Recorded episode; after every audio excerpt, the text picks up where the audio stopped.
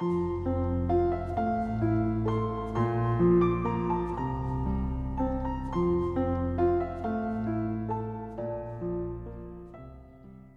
位听友，大家好，我是明哲。想要获取每日热点文字版和更多备考内容，请关注微信公众号“金牌公考”。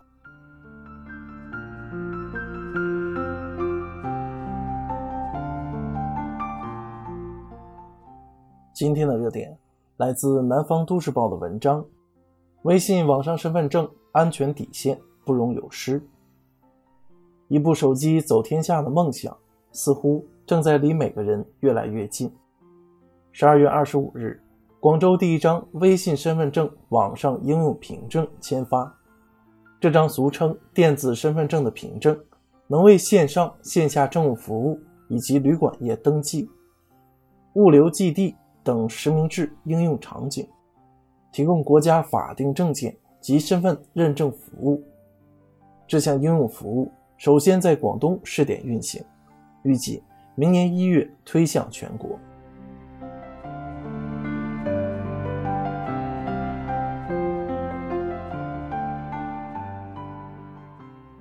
移动支付已经完全改变了中国都市人的支付甚至生活方式，从去纸化到电子化，人类在不断追求更便捷、更简易的方式，这是毋庸置疑的。然而，这一切的底线就是保证安全。便利生活这枚硬币的另一面是个人信息泄露现象愈演愈烈。从支付宝晒账单，到美团好友动态，再到三六零随机直播上演楚门的世界，大家享受着便利，却对个人信息安全越来越焦虑，也越来越无奈。因为作为用户，似乎别无选择。微博。要绑定手机号才能使用全部功能。新版本的微信不同意隐私条款，就要整个应用都不能继续使用。只要参与到正常的都市生活，就几乎必须将自己的信息拱手交给互联网企业。从日常使用的角度来讲，亦仍有一些问题需要解决。比如，一部手机走天下的极端问题就是，丢了这部手机。就什么都丢了。现在丢钱包的人越来越少，丢手机的却越来越多，丢信息的就更多了。信息窃取甚至不需要通过物理途径，不丢手机也能丢信息。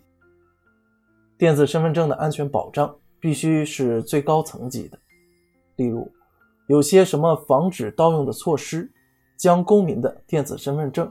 寄托于一家商业公司的社交媒体平台，是出于何种考量？又将如何保证信息完全独立？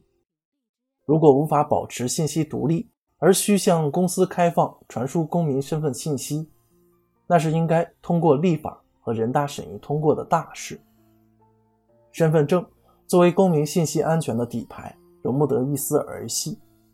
以上这些内容都需要详细的向公众解释。并征求意见，而不是公安部门的一句“验证过程不在互联网空间传输或存储公民隐私信息，数据加密无法破解”就能适宜的。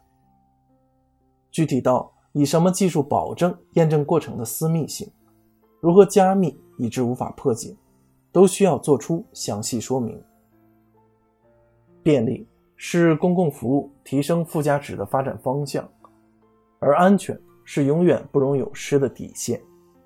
如果未来还没有来，也不必一蹴而就。身份证代表的是公民信息的绝对隐私，是个人身份安全的最后屏障，经不起任何试错。距离明年一月仅有数日，如果这项服务要向全国推广，在此之前，请务必做好一切安全保障，并对公众关切作出回应。